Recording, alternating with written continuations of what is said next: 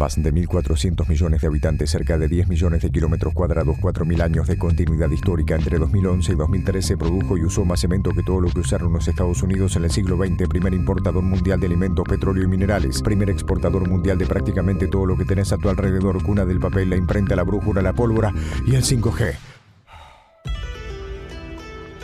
Bienvenidos y bienvenidas a Descubriendo China.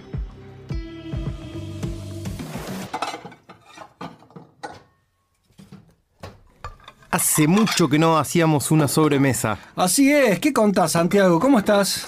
Acá, preparándome para una de las elecciones más importantes del mundo. ¡Apa! ¿Será la segunda vuelta en Brasil? Mm, Podría ser, pero no.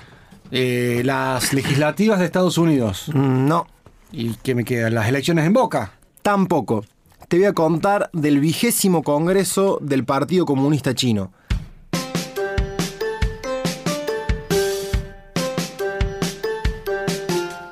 Del que hablamos muy poco, menos de lo que deberíamos, porque es la oportunidad en la que la segunda potencia del mundo elige a sus líderes para los próximos cinco años. Ah, pero yo estoy más enterado de lo que pasó en Brasil, de lo que pasó en Italia, que de este congreso en China. Bueno, eso dice mucho de la poca atención que le prestamos a China. Bueno, no empecé. Contame un poco de esta elección entonces. ¿Qué se elige? ¿Y quiénes eligen? ¿Y cómo lo eligen? Vamos de a poco. Lo primero importante a destacar es que estas elecciones no son de la República Popular China, sino son las elecciones del Partido Comunista Chino. ¿Y la elección del Partido Comunista es más importante que la de la República? Si recordás lo que ya conversamos acá en otra oportunidad, la constitución de la República Popular China establece un sistema de cooperación multipartidista dirigido por el Partido Comunista. Esto quiere decir que existen varios partidos que funcionan para la consulta, pero quien gobierna gobierna es el Partido Comunista. Para profundizar sobre el sistema político en China, te recomendamos escuchar el capítulo 1. China es un país comunista. Entonces, a ver si entiendo, las elecciones del Partido Comunista son un poco más importantes que la de la República. Yo no diría que son más importantes, pero sí que son determinantes. Quienes sean elegidos dirigentes del partido luego van a ser los dirigentes de la República, casi como si fuera un espejo. ¿Y las elecciones cómo son? ¿Quiénes eligen?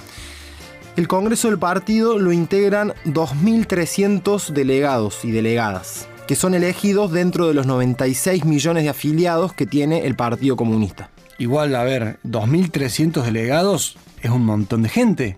¿Y qué eligen? ¿Qué eligen? Bueno, eh, imagínate una pirámide. La pirámide del poder en China sería, Exactamente. En la punta de la pirámide van a elegir al número uno. que actualmente quién es. Actualmente es Xi Jinping, el secretario general del partido, que luego se convertirá en presidente. O sea, que quien va a ser el número uno, seguramente su apellido empieza con sí. Exactamente. Abajo de él, siete personas. El comité permanente del Buró Político del Partido Comunista. Como si fuese la mesa chica, digamos. La mesa chica de los siete que gobiernan China. Abajo de ellos hay un órgano de 25 personas, el Buró Político. Y abajo de ellos el Comité Central, que tiene entre 200 y 300 personas. Eso es lo que eligen este 16 de octubre. Y una pregunta de género ahí. ¿Hay participación de mujeres en todo este Congreso y en los cargos de representación? Ahora vamos con la pirámide de abajo para arriba. De los 2.300 delegados, el 27% este año son mujeres. Luego, en el comité central hay eh, unas 20 más o menos, eh, de entre los 200 y 300 del comité central. En los 25 del buró político ya hay una o dos. Y una gran pregunta es si este año, por primera vez en la historia de China, va a haber alguna mujer entre las 7 de la mesa chica. Entonces, 200 personas para gobernar un país que tiene 1.400 millones de habitantes. Es impresionante. Así funciona lo que los chinos denominan la dictadura democrática. ¿Y cuándo me vas a presentar a los invitados e invitadas que trajiste para esta charla? Ahora mismo tenemos la alegría de recibir en Descubriendo China a María Francesca Estaiano, Ignacio Villagrán y a Sebastián Schultz, excelentes investigadores sobre China a quienes recomendamos que sigan. Aprovecho entonces, los saludo y les pregunto, para ustedes, ¿cuál sería la principal importancia de este vigésimo Congreso del Partido Comunista Chino? El Congreso del Partido Comunista Chino es eh, el acontecimiento más relevante de la política china, en donde se establecen las prioridades del gobierno y se generan los nuevos dirigentes del Politburo y Comité Permanente.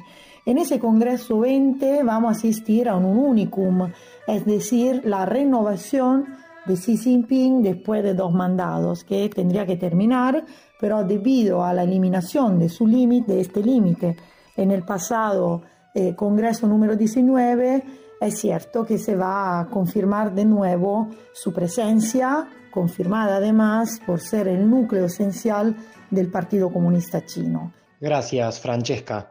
¿Y para vos, Sebastián? Bueno, este va a ser un, congreso sumamente importante, este vigésimo congreso, eh, por tres grandes razones, por lo menos para esquematizar. Eh, en primer lugar, porque, bueno, va a definir el próximo presidente de China, lo cual no es un dato menor, para los próximos cinco años, cinco años que van a ser eh, centrales para el, devenir del, futuro del sistema internacional.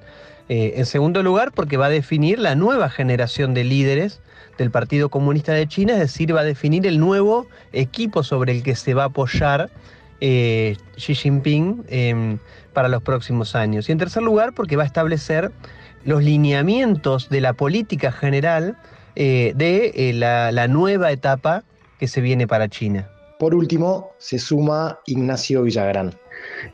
nada, la importancia que tiene principalmente es plantear un poco lo que va a ser la continuidad del mandato de Xi Jinping. este sería su tercer mandato, en 2018 se modificó digamos, el reglamento interno del partido para que pudiese haber una, una tercera, digamos, un tercer periodo. Eh, de, hecho, hoy en día no hay límites para la reelección del liderazgo, eh, pero bueno, es significativo porque marca, digamos, una, un precedente eh, nuevo en lo que había sido la, los reglamentos internos desde, digamos, desde el fin del periodo de Mao, ¿no? Y si yo quiero seguir la elección como si fuese la de Estados Unidos, ¿a qué tendría que prestarle atención el día siguiente? ¿Hay algún estado clave como en Estados Unidos es Ohio, por ejemplo, en donde se define la elección? Mm, yo tengo una opinión, pero me interesa saber qué piensan quienes nos acompañan hoy. ¿A qué tenemos que prestarle atención? Bueno, obviamente a los nombres, digamos, a los nombres que aparezcan, a quienes se jubilen, entre comillas, eh, a quienes continúen, eh, quienes ganan espacios, eh, no solamente en términos individuales, sino también en términos de programa, es decir, las líneas por un lado más aperturistas, las líneas más mercado internistas, digamos, hay un, debate en el seno del Partido Comunista de China sobre los pasos a seguir en esta nueva etapa. También si hay más participación de la juventud o de las mujeres, de trabajadores o de empresarios.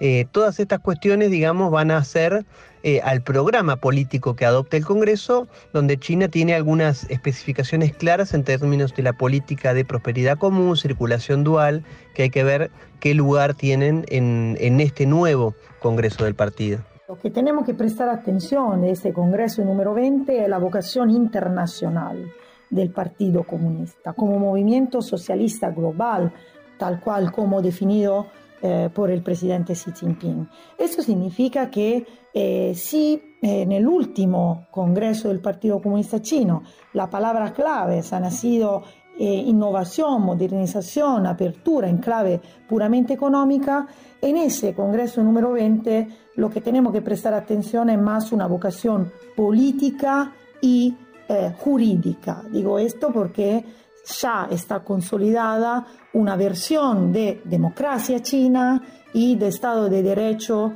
con características chinas para la nueva era en un sentido de conexión orgánica entre el derecho interno y el derecho internacional. Entonces, estos son los factores claves de este Congreso.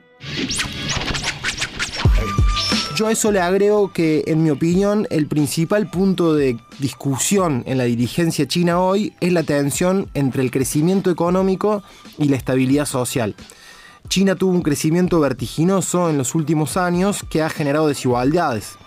hasta qué punto esas desigualdades son tolerables para la sociedad china es una cuestión a resolver y que discute hoy la dirigencia china. Entonces, eh, yo creo que hay que leer quiénes son las siete personas que, eligen en el comité permanente del buró político eh, en base a esa contradicción. Hay que ver cuál es el perfil de la persona que esté al mando de la economía, al mando del Estado, de sus relaciones internacionales. ¿Y el Congreso puede modificar algo el vínculo que China tiene actualmente con Argentina en particular y con América Latina en general? Como ya he dicho, el, eh, el, Congreso del Partido Comunista Chino es un evento nacional con una influencia global. Entonces es cierto que va a influir, a impactar también el vínculo con Argentina y con América Latina. Sin embargo, tenemos que decir que estamos en las mejores condiciones de estas relaciones que constituyen las relaciones internacionales del futuro. Eh, la cercanía y la asociación estratégica integral que tiene China con los países de América Latina es crucial y tiene un desarrollo muy articulado, eh, de fuerte primacia en comparación con otras relaciones. Así que va a tener un impacto que puede simplemente mejorar el trabajo que hasta ahora ha sido hecho. Bueno, eh, defina lo que define este nuevo Congreso, seguramente haya una decisión de profundizar la relación entre China y América Latina en varios aspectos. Por mencionar solo dos, América Latina posee algunos recursos que son estratégicos para China, que China no tiene y que los necesita para consolidar su modelo de desarrollo en esta etapa eh, del sistema internacional. Estamos hablando de alimentos, recursos energéticos, litio, por ejemplo. China tiene que profundizar los lazos para América Latina para poder tener acceso a esos recursos. Por otro lado, China probablemente busque por decirlo de alguna manera, aumentar su buena reputación a nivel internacional en un, conflicto en un contexto de grandes tensiones y confrontaciones, para mostrar que es una potencia capaz de construir otro modelo de vinculación con los países del sur global, distintos a los que construyeron Europa y Estados Unidos. Digamos. Para eso, eh, China eh, tiene que mostrar en América Latina y a América Latina su capacidad de construir otro tipo de relaciones internacionales.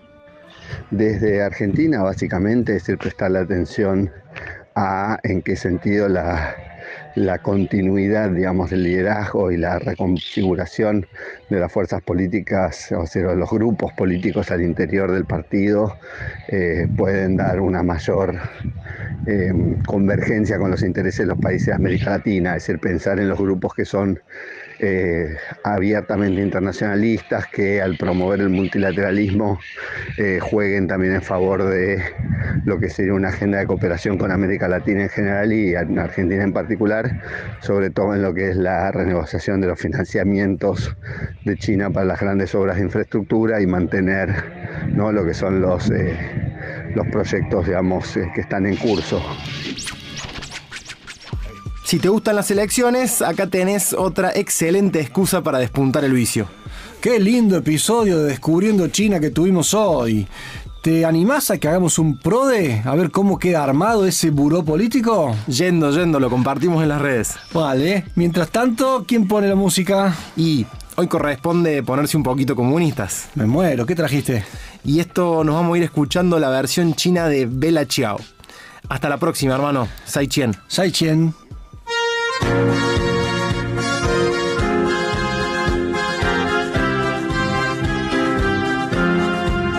那一天早晨，从梦中醒来，啊，朋友再见吧，再见吧，再见吧。一天早晨，从梦中醒来，亲热着闯进我的家。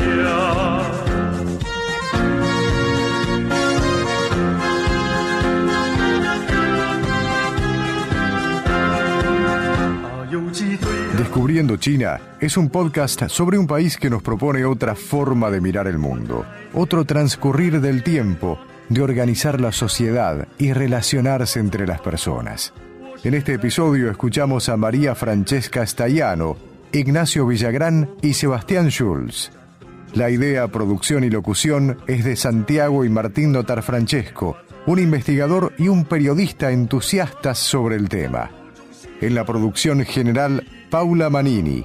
En edición y montaje sonoro, Camila Argüello. Pueden escuchar todos los episodios en parquepodcast.com, cba24n.com.ar, Spotify o su reproductor de podcast favorito.